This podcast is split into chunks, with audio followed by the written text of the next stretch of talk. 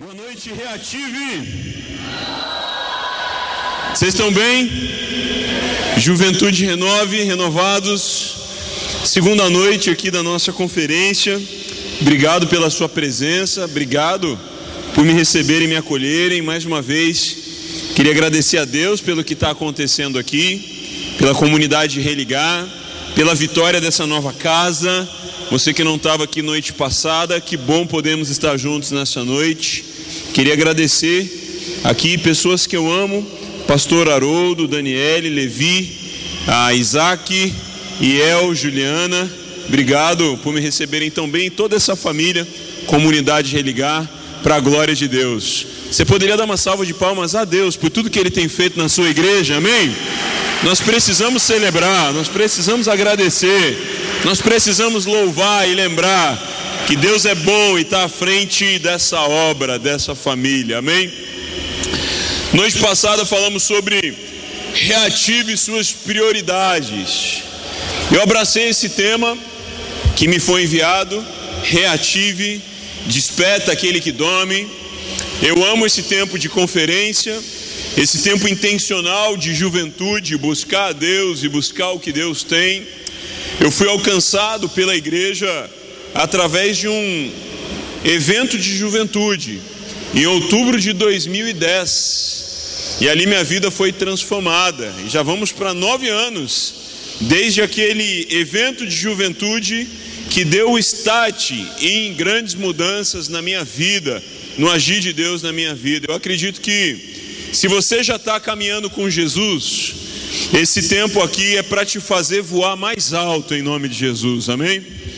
Mas quem sabe esse tempo aqui também é para sua caminhada se tornar ainda mais firme, ainda mais séria, ainda mais vitoriosa, mais profunda. Deus te trouxe aqui e Ele falará com você tudo o que Ele tem em nome de Jesus, amém? Ontem reativamos as nossas prioridades. Eu não sei se você já anotou alguma, eu não sei se você já conseguiu ouvir com clareza para que direção você vai a partir daqui, mas eu espero que a paz de Deus, que excede todo entendimento, seja o árbitro, o GPS no seu coração, para você ter direcionamento, direção divina, para ter grandes vitórias de Deus na sua vida. E hoje quero falar sobre reative suas conquistas. Quantos aqui Vou falar uma vez, você já reage para a gente já poder ir para o próximo ponto. Quantos aqui estão verdadeiramente animados, animadas, com um ano de conquistas? Levante sua mão e dê um grito de ânimo em nome de Jesus, amém? Aleluia! Uau, é isso, ano de conquistas. Quando eu fiquei sabendo que 2019 seria o ano de conquistas, ainda era meados de dezembro do ano passado, mas deu a impressão que o ano de conquistas não começou dia 1 de janeiro. A impressão é que o ano de conquistas começou desde que ele foi anunciado. E então, Deus tem me direcionado, me animado, me dado novas ideias, novos aprendizados, novas amizades, nova coragem. Só que Assim como o ano de conquistas começou antes de 1 de janeiro, eu acredito em uma coisa também. O ano de conquistas não acabará dia 31 de dezembro. É uma atmosfera de conquistas que veio para esse ano, para o ano que vem, para os próximos cinco anos, para os próximos dez anos. O ano de conquistas é um treinamento para uma década de conquistas, para um novo jeito de conquistas na sua vida, em nome de Jesus. Eu acredito tanto nisso, e eu tenho aprendido que, às vezes, a gente superestima o que pode acontecer em um ano, e a gente subestima o que pode acontecer em 5, 10 anos. Eu já entrei nesse ano com uma direção de Deus, Felipe. Não desconstrua coisas que você não conseguiu conquistar no ano passado. Tem coisa que, quem sabe, você não consegue alcançar em um ano, mas é um treinamento para no ano seguinte você não começar do zero. Sabe qual era o meu defeito? de ano em ano eu implodia, destruía o que eu tinha tentado no ano anterior. Veja bem, Deus faz coisa muito boa em um ano também. Em um dia, o salmista diz: um dia em tua casa vale mais do que mil em outro lugar, não é verdade? Só que entenda, Deus trabalha em um ano, mas quando há coisas que não foram concluídas, Deus não desistiu e você não deveria desistir também. Há coisas que não deram certo no ano passado, há dois anos atrás, na década que estamos encerrando, mas Deus te dará força, aceleração, graça, bênção, recursos, companhia, glória, honra, poder para você avançar e conquistar em nome de Jesus. Tem coisa que dá certo em um ano, tem coisa que vai para o ano que vem. A importância é que a gente tenha ânimo para um ano e paciência para uma década. Vou dizer de novo porque é algo forte para mim, quem sabe você se identifica. Eu quero ter velocidade para um ano e paciência para uma década. Porque de 2010 a 31 de dezembro de 2019, a gente vai olhar para a década e vai ver que, que a gente conquistou, onde a gente chegou, o que, que mudou no mundo ao nosso redor, o que, que mudou dentro da gente. E a intenção é que a gente desenhe uma nova década. Se você quiser se juntar nessa missão, eu acredito numa grande aceleração de Deus para concluirmos até dezembro, não só o que era a agenda para este ano, mas o que era a agenda para a década. E desenharmos a década do ano que vem. E para isso, Deus envolverá crianças, adolescentes, jovens, adultos, idosos. A promessa é que nos últimos dias, esses que estamos vivendo, o Espírito do Senhor seria mais intensamente derramado. Os jovens teriam visões, os velhos teriam sonhos. O mais óbvio é o mais velho ter visão, porque tem experiência, tem caminhada e o jovem ter sonhos. Por quê? Porque tem uma vida toda pela frente. Mas isso é o natural. Para o jovem ter sonho e o mais velho ter visão, é algo natural. Agora, o que é o sobrenatural? É somado a isso, o jovem que tem sonhos, ter visão também, e se alinhar aos sonhos dos mais velhos, para juntos concluírem grandes projetos de Deus para abençoar a humanidade. Aleluia! De igual maneira, os mais velhos que têm lá visão, voltarem a sonhar, lembrar do que Deus prometeu, mas ainda não se cumpriu, e se conectar aos adolescentes, aos jovens, compartilhar de projetos e conquistarmos juntos. Uma das coisas que Deus mais tem abençoado o Brasil por meio de paternidade, que vocês muitos já falaram nos ambientes da igreja, é a harmonia. Quantos entendem o que é harmonia? Harmonia. A harmonia entre gerações. É aquela passagem de bastão com alegria. Lembra da Olimpíada? Ano que vem tem a Olimpíada em Tóquio, né?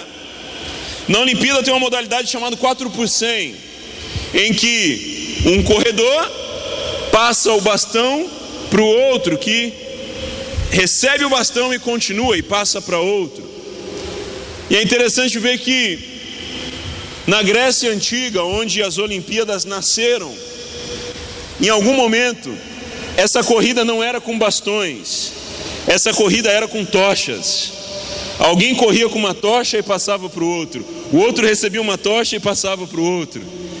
E com essa ilustração eu começo, eu só posso imaginar Deus fazendo com que a geração que veio construindo passe fogo espiritual para a próxima geração. A próxima geração recebe fogo, corre com unção e passa para a geração. Eu abracei algo para a minha história. Eu oro para que o nome de Jesus, o caminhar com Deus, nunca mais saia da história da minha família. Os meus avós foram os primeiros a aceitar Jesus. E eu fiz uma resolução daqui para frente, eu vou fazer de tudo para que sempre hajam cristãos na minha família. Já pensou que triste? Uma história linda dos nossos avós, bisavós, tataravós, mas de repente vem uma geração que não dá mais valor para isso, não acredita mais. Eu e você precisamos fazer um compromisso. No que depender de nós, só haverão mais filhos e filhas de Deus na nossa família. Tem gente que já está treinando, tendo três filhos, quatro filhos, cinco filhos. Né?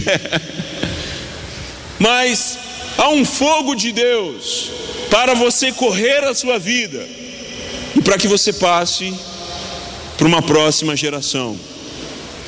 Eu acredito que eu estou entre chamas, entre a chama que a geração anterior está passando e a chama que eu vou passar para a próxima geração.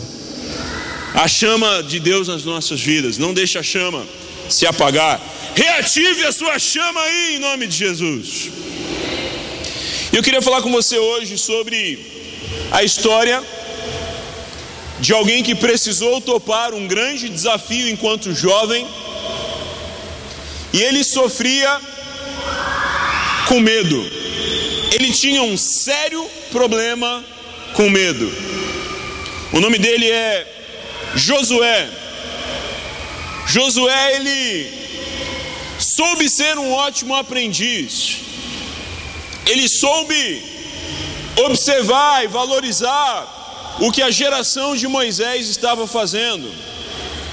Ele soube ser um fiel observador do que Deus estava fazendo e do que Deus iria fazer. Ele, Caleb e outros foram recrutados para olhar uma terra que havia de ser conquistada e trazer um relatório. Eu acho que a gente já pega um princípio importante daqui. A gente tem uma facilidade muito grande, natural, intrínseca, de percebermos os defeitos dos nossos pais, os defeitos dos nossos avós, os defeitos de professores, chefes. Tem um balão estourou ali. Alguns diria, o inimigo está furioso. A gente tem uma tendência natural, por causa do pecado, por causa de Adão e Eva, de facilmente perceber defeitos. Perceber defeitos é natural. Sabe o que é sobrenatural? Perceber qualidades. Acho que a gente pode aterrizar num conceito importante aqui nessa noite. Perceber defeitos é natural, perceber qualidades é sobrenatural. E me admira Josué porque ele percebia muito bem qualidades em Moisés, a relevância do ministério de Moisés. Mas ele também percebeu muito bem para onde Deus queria levar o povo hebreu, a terra que haveria de ser conquistada. E é tão propício falar disso num ano de conquistas, porque eu creio que todos aqui já têm pelo menos duas coisas: paternidade espiritual e uma agenda de conquistas de Deus programada para você. Deus já agendou conquistas para você. Elas já estão agendadas. Então a gente se iguala a Josué nesse sentido e vale a pena aprender algumas coisas com ele. Josué 1, verso 1, diz o texto: Depois da morte de Moisés, servo do Senhor, disse o Senhor a Josué, filho de Num, auxiliar de Moisés: Meu servo Moisés está morto. Agora, pois, você e todo este povo, preparem-se para atravessar o rio Jordão e entrar na terra que eu estou para dar aos israelitas. eu vou ler um outro trecho do que Deus fala com Josué aqui também. Lembra que eu falei? Alguém que lutou muito contra o medo. Ué, mas por que Josué lutou contra o medo? Olha o que o texto diz: Seja forte e corajoso, porque você conduzirá este povo para herdar a terra que prometi sob juramento aos seus antepassados. Deus quer que você tenha conhecimento, Deus quer que você tenha discernimento, Deus quer que você tenha unção sobre a sua vida, capacitação sobrenatural para conquistas extraordinárias. E Deus falou mais de uma vez para Josué: seja forte, corajoso, muito corajoso, não tenha medo.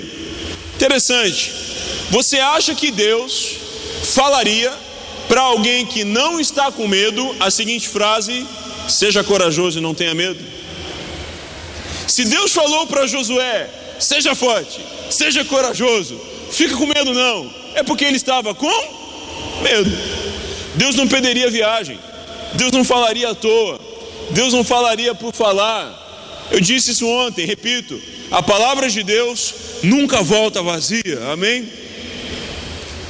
E eu acredito que Josué, assim como eu e você, ele tinha situações no passado que já o assustaram, até porque a vida, o ministério perto de Moisés era pura emoção, era tipo um esporte radical.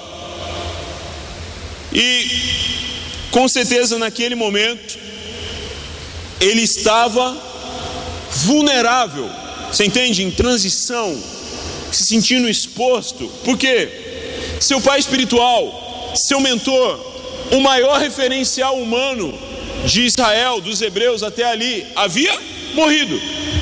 Considerações iniciais de Josué 1: Moisés estava morto. Josué estava num momento de puxa, quem que eu vou procurar para me aconselhar?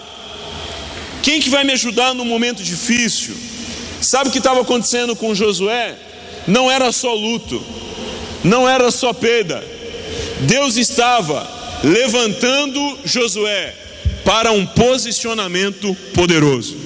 Sabe o que Deus está fazendo com você nessa noite? Sabe o que Deus está fazendo com você em 2019? Em meio aos problemas, em meio às lutas, em meio às mudanças de cenário, Deus está te levantando para um posicionamento poderoso.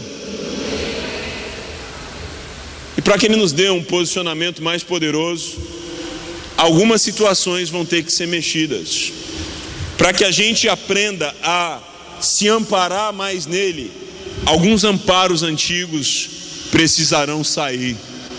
Ontem, ao final, aqui no momento de ministração, oramos, dizendo o seguinte: quem sabe, as perdas que você teve foram para dar lugar a vitórias extraordinárias de Deus para a sua vida. A gente só vê a perda como perda. Para você que já está trabalhando, tem seu dinheiro, já trabalha um tempo, eu aprendi a lidar com perdas financeiras de um jeito diferente. A gente só fica chateado demais com perda financeira que é maior do que o nosso histórico de ofertas. Uma perda financeira só vai te atrapalhar, te chatear, te tirar o sono, se ela for maior em quantidade do que o seu histórico de ofertas. Bom, se eu tive uma perda de X, mas o meu histórico de oferta inclui X mais Y, estou tranquilo. A minha capacidade de ofertar a Deus, trazer o altar, é maior do que a do inimigo de tentar me roubar. Eu acho que você já deve ter entendido isso em algum momento da sua vida. A capacidade de Deus abençoar é infinitamente maior do que a capacidade do inimigo de roubar. Quantos creem nisso? Amém? O inimigo veio roubar, matar e destruir, essa é a agenda, o expediente dele. Mas Jesus veio para nos dar vida, vida plena, vida abundante. O inimigo pode roubar com limites, Deus pode abençoar sem limites, amém? E aí, quando o inimigo rouba, se a gente der moral demais, a gente está esquecendo da capacidade ilimitada de Deus de abençoar. Mas você pode se posicionar e entender o seguinte: ainda que o inimigo tenha tentado me roubar, ele está perdendo para Deus, que muito mais pode me abençoar. Quem viveu perdas recentemente sabe do que eu estou falando. Só que, ao invés do inimigo perder de 1 a 0, ele pode perder de 2 a 0. Porque a capacidade de Deus de abençoar é maior do que a capacidade do inimigo de roubar. Mas também a sua capacidade de ofertar, presentear, abençoar produzir riqueza, como diz a Bíblia em Deuteronômio, pois é o Senhor Deus que nos dá poder para produzir riqueza. Aí é 2 a 0 contra o inimigo. O inimigo não pode roubar mais do que Deus pode abençoar, e o inimigo não pode roubar mais do que você pode produzir. Quantos aqui já levaram uma injeção de bezetacil? Não parece que botaram o mundo das trevas numa injeção e deram na pessoa? Só que a benzetacil, cujo princípio ativo é a penicilina, foi descoberta por um grande pesquisador, um cientista chamado Alexander Fleming. E o Alexander Fleming ele estava estudando uma cultura de ah, bactérias, de micro-organismos. E ele falou: chega, vou dar uma volta. Ele saiu, mas esqueceu uma janela aberta. E ao esquecer aquela janela aberta, aquela cultura de micro-organismos teve um processo de fermentação. E ao voltar, ele pensou ter perdido toda a sua pesquisa. Mas naquele momento, ele tinha acabado de descobrir a penicilina. A média de vida no mundo naquele tempo era de cerca de 40 anos, 35, 40 anos, porque as pessoas morriam de doenças e não havia um tratamento adequado para aquilo. Mas depois que Alexander Fleming passa por aquele momento, aquele experimento, desenvolve a penicilina, por causa daquele momento histórico na ciência e na saúde, a média expectativa de vida humana vai de 35, 40 para 70, 80 anos. Eu acredito que há janelas de Deus abertas para as nossas vidas e situações que pareciam de perda serão de ganho para sermos abençoados, abençoarmos outros e deixarmos uma marca histórica no mundo em que vivemos. Alguém poderia rir. Ô Alexandre, você esqueceu a janela aberta, que cabeção, perdeu todo o seu trabalho. Não, não, não. Aquela situação poderia parecer perda, mas foi ganho. E a humanidade passou a viver numa perspectiva do dobro de vida. Eu tenho 32 anos. Não fosse esse ocorrido, talvez eu teria mais uns oito para viver. e eu estou cheio de sonho, cheio de gás, cheio de ânimo, cheio de vontade de conquistar mais. E agora quem diga que com novos estudos, a perspectiva de vida, em média, irá de 80 para 120 anos nos próximos 30 anos. Chocante, não? Uau! Agora estão falando sobre a segunda carreira, a que as pessoas viverão dos 60 aos 80. O Brasil, entre 2030 e 2040, será um país de maioria idosa. Sabe por quê? 2019 você é jovem, mas em 2039 você já não vai ser tão jovem mais assim. E a gente vai precisar assumir as conquistas de Deus para a nossa vida, porque elas têm impacto em nós e no mundo ao nosso redor também. Reative suas conquistas. Não seja ignorante quanto ao que Deus quer fazer em você e através de você. A Bíblia diz em Oséias 4:6: Meu povo foi destruído por falta de conhecimento. Eu não sei você, mas eu gosto de compartilhar essas coisas porque a gente fica mais amigo. Quando eu leio, meu povo perece por falta de conhecimento, fantástico mundo de Filipe, tá? Sabe o que, que eu imagino? Uma pessoa que não teve conhecimento e ela morreu fisicamente, espiritualmente, ministerialmente, moralmente.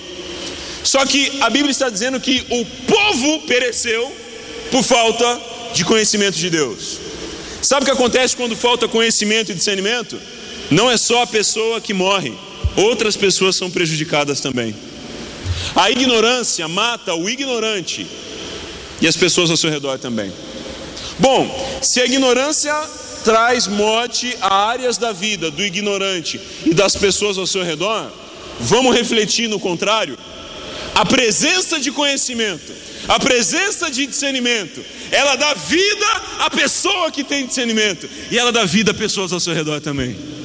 O conhecimento que Deus insere na sua vida dará vida a multidões em nome de Jesus. Há pessoas que sobreviverão, viverão uma vida num outro nível, por causa daquilo que Deus plantou em você. Vamos refletir sobre quatro pontos na jornada de conquistas de Josué e vamos tomar posse disso nas nossas vidas. Reative suas conquistas. Primeiro, não se prenda ao passado, viva o novo de Deus. Você não é museu, você é uma agência futurística de Deus, do céu na terra. Eclesia, chamados para fora, a reunião daqueles que decidem o futuro do que está por vir. A palavra eclesia já existia, antes da igreja existir. Eclesia era uma assembleia romana que se reunia na porta da cidade e os anciãos decidiam: e aí, qual vai ser o futuro das nossas comunidades? Para quem mora em condomínio, é como se fosse a reunião do condomínio. Se eu faltar na reunião do meu condomínio, de nada adianta eu chegar depois e falar, ué, porque a lata de lixo reciclável que estava no menos um foi para o menos dois. Ué, porque votaram na reunião e você não veio. Quando Jesus disse para Pedro: Sobre ti edificarei a minha eclesia, a minha igreja, ele está dizendo: Existia a Assembleia dos Romanos que na porta das cidades votavam o futuro das comunidades. E eu vou fundar a minha comunidade, a minha reunião, a minha igreja de pessoas que se reunirão nas portas entre a vida e a morte e decidirão o futuro da humanidade. Se eu faltar na reunião do meu prédio, eu perco qualquer tipo de decisão sobre o futuro. Quando a igreja se reúne, o que estamos fazendo aqui está mudando o mundo lá fora. Não falte a nem mais um culto, porque o futuro do mundo de amanhã está sendo decidido no culto de hoje. não é só, não é só vir, não é só receber. Ah, nesse culto eu não estou nesse culto eu não estou na escala, eu não vou servir não. Eu só vim para receber. É impossível vir para um culto só para receber, porque sempre que a gente está cultuando, a gente está provocando o futuro, decidindo as mudanças deste mundo. Na verdade, enquanto você está no culto, o mundo está recebendo. E eu li isso. Moisés morreu. E Deus falou para Josué: A parada agora é contigo.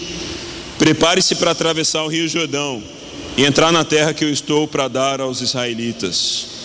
Não se prenda ao passado, viva o novo de Deus. Na Bíblia, sempre que há, presta bastante atenção nisso quando você lê a Bíblia. Sempre que há uma travessia do Rio Jordão, há uma mudança radical na vida do povo. Todas as travessias do Rio Jordão não é apenas pular, não é apenas amarrar a calça e pular um córrego. Não, um baita rio que tinha estações de alta, precisava-se de cuidado para atravessar. O rio onde Jesus viria a ser batizado, até essa ocorrência no Rio Jordão, é uma travessia para a humanidade. E essa aqui não seria diferente. O povo de Deus, parece que quando envolvia o Rio Jordão, já até sabia, é alguma coisa vai mudar radicalmente. O agir de Deus vai para um outro nível na nossa vida. Será que você já sabe identificar na sua vida? Quando Deus está mexendo nos ponteiros e as coisas vão mudar radicalmente. o relacionamento com Ele te proporciona conhecimento para identificar quando as mudanças estão vindo. E eu não quero atrapalhar a sua organização mas eu sinto a missão de te informar nessa noite. Há grandes mudanças de Deus vindo sobre a sua vida. eu não pude me controlar. Segundo, obedeça cuidadosamente. Seja forte e corajoso, porque você conduzirá este povo para dar a terra que prometi sob juramento aos seus antepassados. Somente seja forte e muito corajoso. Tenha cuidado de obedecer a toda a lei que o meu servo Moisés ordenou a você. Não se desvie dela, nem para a direita, nem para a esquerda, para que você seja bem sucedido por onde quer que andar. A obediência não é a nossa última atitude, é a nossa primeira atitude. Às vezes, quando as coisas começam a dar errado, a gente fala assim: sujou, melhor começar a obedecer a Deus. Só que a obediência não é para os momentos decisivos, a obediência é para os dias comuns. A obediência é algo comum? É, mas ela é a base para que algo extraordinário aconteça. Eu não tenho o direito de esperar algo extraordinário se eu não obedeço no comum. Agora, para você que já tem sido provado na obediência, um dia de cada vez, você está livre para esperar e provocar o extraordinário de Deus na sua vida em nome de Jesus. É só obediência? Não, mas a obediência é um fundamento importantíssimo. E Josué precisou entender isso. Eu fico pensando, tem situações na nossa vida que parece que não mudam. Quem sabe um pai alcoólatra, um familiar nas drogas, uma situação de desestruturação financeira. Parece que sempre sobra mês no fim do dinheiro. E chega uma hora que a gente precisa dar um basta para alguns gigantes e problemas na nossa história. Ah, mas pastor, é que o senhor veio de São Paulo esses dias. Mas a minha vida sempre foi assim. Mas a vida dos meus familiares sempre foi assim. Sabe quem poderia se iludir a dizer a mesma coisa? Josué. Porque no momento que era para entrar na terra prometida, observar, trazer o relatório para Moisés, sabe o que fizeram? Os espias foram, voltaram e trouxeram um relatório negativo, não só para Moisés, mas para todos os outros. Quem disse que era para eles falarem para os outros coisas negativas? E quem disse que não haveriam desafios numa terra a ser conquistada? Gente, se comprar casa própria está difícil, imagina conquistar a nação. Meu Deus, pastor, eu sonho com a casa própria. Ele está sonhando com o país. Óbvio que não seria fácil. Mas as conquistas de Deus não tem a ver sobre fácil ou difícil. Tem a ver com Cristo em nós é a esperança de glória. Eu não quero saber se o juro está alto, se o dólar está alto, se a gasolina está alta, se a taxa de desemprego está alta ou baixa. Aprenda uma coisa: tem gente que quando a economia está boa, faliu, e tem gente que com a economia é, ruim, enriqueceu. Flávio Augusto disse isso na sua rede social nas últimas horas. É durante a crise que o dinheiro muda de mãos. Com Jesus em meio à crise, vitória. Sem Jesus, num cenário sem crise, pode ser que hajam derrotas. Não é a gente ficar sendo conduzido pelo fator externo, mas pelo fator interno. Eu aprendi algo sobre o ano de conquistas. Deus reservou para nós conquistas internas, vida emocional, caráter, espiritualidade, fé, preparo. Para daí então, com as conquistas internas, temos conquistas externas. Deus não nos dará conquistas externas sem antes as conquistas internas, sem estrutura, sem preparo, sem a graduação para sermos bons mordomos do que Ele nos dará. É saudável um pai dar um carro para um filho de 13 anos? Não é. Por quê? não, não é habilitado ainda, não tem dinheiro para pôr combustível, o carro dá gasto demais. Antes de Deus te dar uma conquista do lado de fora, Ele vai trabalhar numa conquista do lado de dentro. Quem sabe você está pedindo para Deus mudar uma situação e Deus está focado em mudar você. Já parou para pensar nisso? Deus, muda a situação, muda a situação, muda. E Deus está falando, puxa, eu queria primeiro mudar você. Porque situações passam, mas você vai vir morar no céu comigo aqui para sempre. A gente foca muito no externo, Deus quer trabalhar no interno. E Deus estava fazendo um processo lindo, de dentro para fora em Josué. E quem sabe Josué podia dizer: Deus, para que, que a gente vai levar esse povo teimoso para aquela terra? Se eles fizeram aquela teimosia e aquele showzinho com Moisés, que era top, eles vão me comer vivo, Deus. Eles vão me botar num caldeirão e vão me oferecer como sopa. Josué podia ter pensado isso, mas não. Guarde isso no seu coração.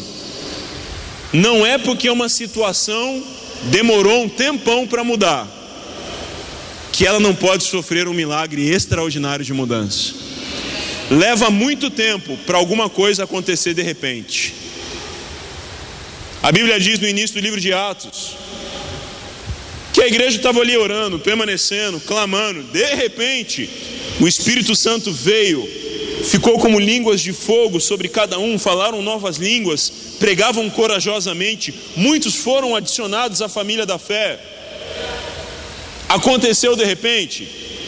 No dia foi de repente. Mas já haviam profetas dizendo isso há muitos anos. Há promessas de Deus sobre a sua vida que acontecerão de repente, mas o processo e o profético estão acontecendo há um tempão. Muito louco, né? O processo e o profético já estão acontecendo. Terceiro, busque intensamente. Josué 1:8. Não deixe de falar as palavras deste livro da lei e de meditar nelas de dia e de noite, para que você cumpra fielmente tudo que nele está escrito. Só então os seus caminhos prosperarão e você será bem sucedido. A intensidade é uma característica de Deus. Deixa eu te dizer uma coisa, juventude renove. Deus é intenso. Amém? Mas peraí, como é que você sabe que Deus é intenso? João 3,16 diz: Porque Deus amou o mundo? Não, porque Deus tanto amou o mundo. Amar o mundo é amar? O mundo fez birra? Tchau, vocês que se explodam. Deus não só amou o mundo, Ele tanto amou o mundo ele amou o mundo, o mundo rejeitou. Ele amou o mundo de novo, o mundo rejeitou. Ele deu seu filho Jesus, os que o deviam ter recebido o rejeitaram. Ele deu o Espírito Santo, tem gente que blasfemou contra o Espírito Santo. Deus é intenso, persistente. O amor ágape dele em João 3,16 mostra que ele não desistiu da gente, ele é intenso, e por ele ser intenso, você tem a unção da intensidade sobre você. Nós somos imagem e semelhança de Deus. Porque um Deus intenso faria filhos inconstantes. Um Deus intenso levanta filhos e filhas, intensos também em nome de Jesus. Vontade de sair correndo aí no meio de vocês. Uh! Intensidade. Se a gente não for intenso para coisas construtivas de Deus, a gente vai ser intenso para coisas destrutivas ou seremos pessoas desanimadas. Ânimo, coragem, esforço, intensidade. Busque cumprir o que está escrito. Seu futuro é lindo. Lá na frente em Josué 18:3. Então Josué disse aos israelitas: Até quando vocês vão negligenciar a posse da terra que o Senhor o Deus dos seus antepassados lhes deu. Meu Deus, eu não sei. Eu leio a Bíblia e parece que eu nunca tinha lido esse versículo antes. Ele me pega de um outro jeito, eu falo, ah, uau! Sabe o que eu penso lendo Josué 18:3? É pecado negarmos as bênçãos de Deus para a nossa vida. Parece teologicamente confrontador, né? Mas não sou livre. Se eu não quiser ser abençoado, é porque Deus tem um padrão. A bênção de Deus nunca é individual. Quando Deus te abençoa no individual, Ele está pensando no coletivo. Deus me dá um carro. Deus não está pensando só em você no carro. Ele está pensando no irmão, na irmã vindo para o culto também, em vocês indo alcançar mais uma pessoa para Jesus, em você podendo trabalhar num novo emprego, em você podendo abençoar sua família em deslocamentos. A gente pede bênção no individual, Deus ele abençoa pensando no coletivo. E Deus, aqui na colocação humana, entenda com sabedoria, para a gente entender, Deus cismou em abençoar o povo com uma terra. Ei, hey, eu preciso fazer de vocês uma nação. Não dá para vocês ficarem sendo nômades, itinerantes. Não dá mais. O plano que eu tenho para a humanidade de redenção exige que vocês se tornem uma nação. Sabe, Deus te abençoar não é só algo estético, não é só algo legalzinho, que dá um frio na barriga e uh, que legal. Não. A bênção de Deus para você tem a ver com o plano que ele tem para alcançar mais um, mais um, mais um, e mais um, e mais um. Quem sou eu para negar os planos que ele tem para mim? Ele abençoa no individual para alcançar o coletivo. Ah! Agora eu entendi porque algumas coisas na vida são sempre mais difíceis na minha vez. Quantos aqui acham que tem situações na vida que na sua vez são mais difíceis? Tem coragem de assumir isso? Ufa, eu não estou sozinho. Vamos montar um grupo de WhatsApp. Meu Deus. Talvez na sua vida parece que é mais difícil, mas acho que na minha é mais difícil que a sua. Porque as situações da vida que para os outros essa porta é simples, mas chega na minha vez é mais difícil. Oh Deus, mas por quê? Por que na minha vez? Sabe por quê? Algumas portas são mais difíceis porque há pessoas que carregam multidões consigo por onde elas entrarem. Quando você entra num novo nível de bênção, de influência, de acesso, não é só você que entrou. Todas as pessoas que você irá influenciar entraram com você naquela porta. Há portas que são osso duro de roer, porque não é só para mim, outros serão abençoados. Talvez seja fácil passar por esse grande portão com uma pessoa.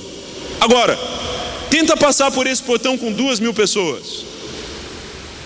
Vai precisar de, uma, de um tempo para escoar, não é verdade? Entenda isso de uma vez por todas. Vamos fazer um acordo com Deus de não precisar voltar atrás nesse princípio. Eu não sou apenas um indivíduo, eu sou um coletivo. Onde eu entro, entra mais gente. Onde Deus me abençoa, nações podem ser abençoadas, bairros podem ser abençoados, famílias. Gente, desde Abraão e Sara, por meio de vocês, todas as nações da terra serão abençoadas. Você lembra disso? Deus abençoa no indivíduo para tocar o coletivo. Por isso as suas lutas são mais difíceis, mas elas não são impossíveis. Sempre que você vê uma luta difícil na sua vida, reinterprete: não é a luta que é difícil, é o meu futuro que é glorioso. Vamos mudar o nosso jeito de entender. Senão a gente vai ficar pegando pétalas e fazendo bem me quer, mal me quer. O que, que Deus está fazendo com a minha vida? Bem me quer, mal me quer, bem me quer, mal me quer. Senhor, eu entreguei minha vida para ti. Bem me quer, mal me quer, bem me quer, mal me quer. Sabe o que eu aprendi? No jardim de Deus, todas as flores têm pétalas que dizem bem me quer. Esse papo de bem me quer, mal me quer, no jardim de Deus não existe. Para Deus, Ele te quer bem, sempre, em todos os momentos. Eu sou amado, eu sou filho, eu sou validado, eu não sou um esquecido. Ainda que pai e mãe me abandonem, o Senhor me acolherá. Pessoas se esqueceram de mim, mas Deus não esqueceu de mim. Quarto e último, Confie integralmente. Não fui eu que ordenei a você, Seja forte e corajoso, não se apavore, nem desanime, pois o Senhor, o seu Deus, estará com você por onde você andar. Força, coragem, não desanimar e saber quem te chamou. Eu estava na casa de uma família em uma visita, semana retrasada. E todo mundo na família é cristão, é crente. Aí na hora da janta, um deles falou assim: Pastor, a gente não era crente. Meus pais foram do Nordeste para São Paulo, chegaram de mãos vazias. O pai daquela família começou a trabalhar na construção civil. Se você já foi para São Paulo, São Paulo é uma cidade, mas ela foi construída por pessoas de outros lugares. Nós em São Paulo intencionalmente honramos os que vieram de outros estados e de outros países, porque eles foram construídos pelas mãos de pessoas que não tinham nem onde dormir. E a mãe daquela família trabalhava como faxineira em uma igreja católica. E um pastor passava na porta da igreja diariamente e dava uma palavra de bênção para aquela moça, para aquela senhora. E dava uma palavra sobre Jesus para ela. Até que um dia ela decidiu ouvir um pouco mais. E ao ouvir um pouco mais, ela decidiu entregar sua vida a Jesus, confiar seus caminhos a Ele. Levou seu marido para a igreja, levou seus filhos pequenos, e eles, lá no passado, eram muito pobres. Hoje, são uma família que acreditam em Deus, são estruturados e estão construindo a nova geração. De uma geração para outra, Deus pega tudo que faltava e dá tudo em abundância. Se eu te desse um retrato daquela família chegando lá na nossa cidade, eram poucos, não tinham nada, não caminhavam com Jesus. De uma geração para outra, todos no caminho de Jesus, todos trabalhando, servindo na igreja, e a próxima geração crescendo com uma nova perspectiva. Por que, que eu estou te dizendo isso? Com certeza há bênçãos de Deus na sua vida, testemunhos para você contar, glória a Deus por isso. Mas há faltas, há dores, há situações de escassez. Mas sabe o que Deus pode fazer com isso? Aquilo que sempre faltou nessa geração, Deus irá suprir de uma maneira que nunca faltará na próxima geração. Por isso as travessias do Rio Jordão. Por isso lá no Mar Vermelho os egípcios sendo afogados. Há uma ilustração, uma obra de Deus para a sua vida nessa noite.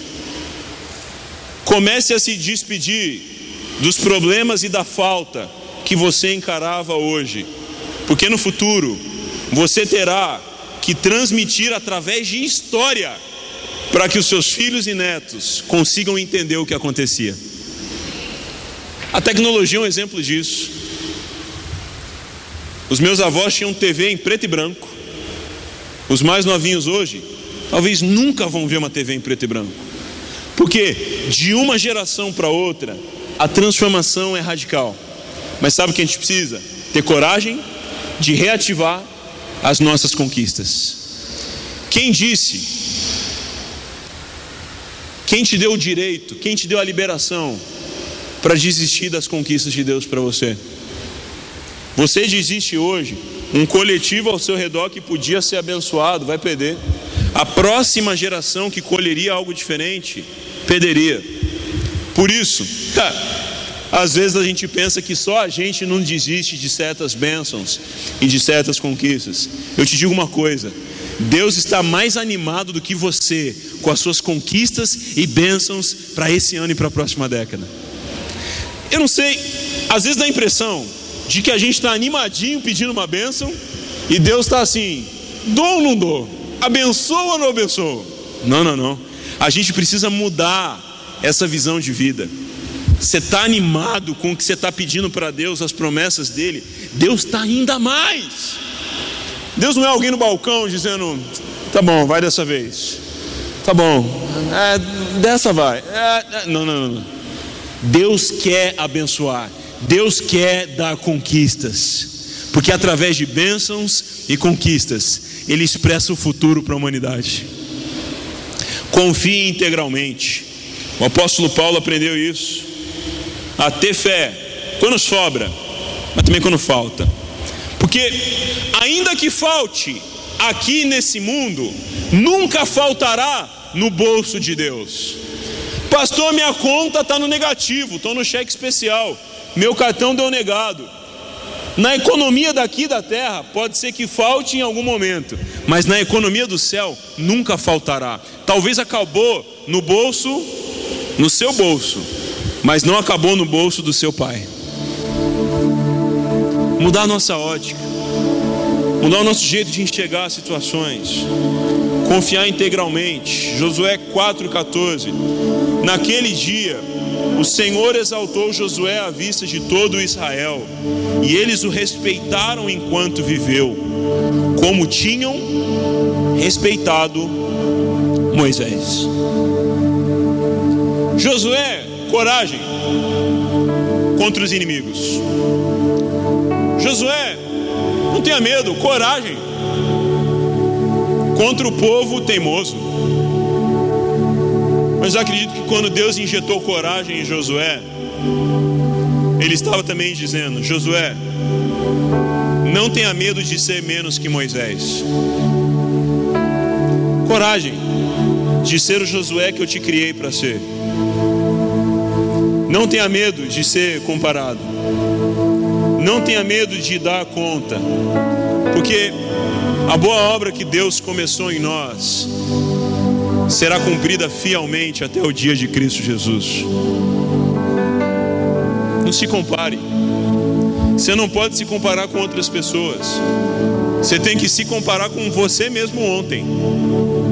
Porque se você se comparar com alguém, pode ser que em algum momento você esteja à frente daquela pessoa, mas você está atrasado quanto ao seu chamado.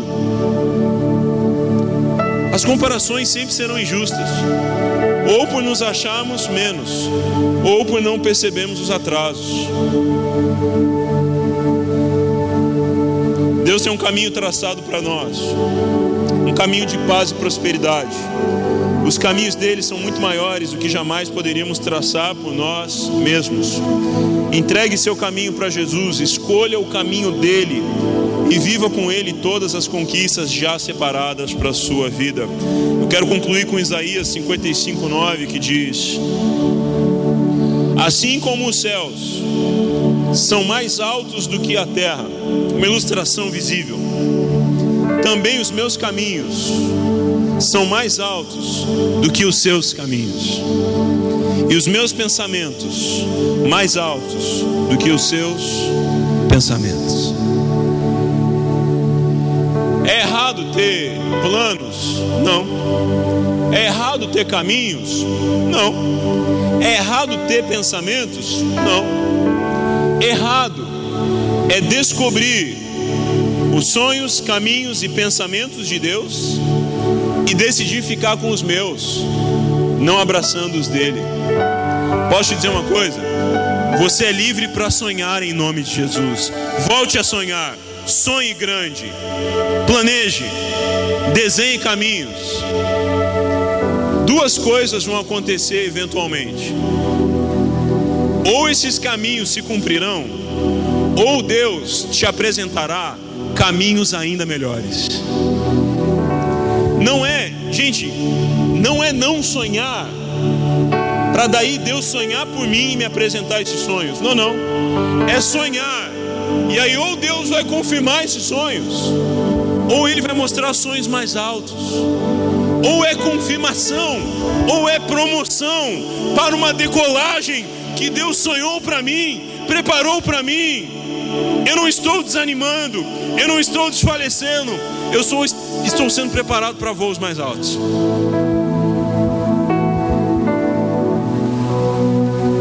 E às vezes, para voar mais alto, será necessário se desfazer de pesos. se desfazer de opiniões antigas, formas antigas de lidar com as situações. Jesus disse três coisas que mudaram a humanidade.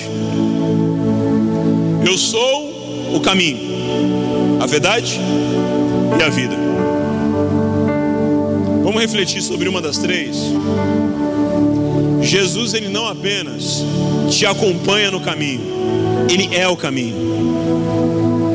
Às vezes na vida a gente pensa assim: Deus, me prepara primeiro, para a gente avançar depois. Há situações que Deus nos prepara primeiro e nos decola depois.